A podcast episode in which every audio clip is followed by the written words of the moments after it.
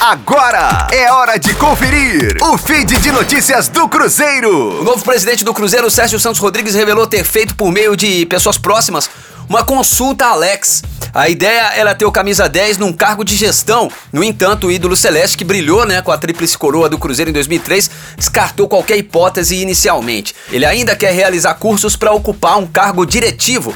Sérgio também revelou a possibilidade de novos ídolos se juntarem a Dirceu Lopes, né, novo coordenador das categorias de base, e outros ex-jogadores que integram a estrutura administrativa da Raposa. E aí, torcedor, feliz com a valorização dos ídolos do Cabuloso?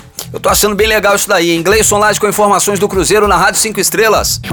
Fique aí! Daqui a pouco tem mais notícias do Cruzeiro. Aqui, Rádio 5 Estrelas.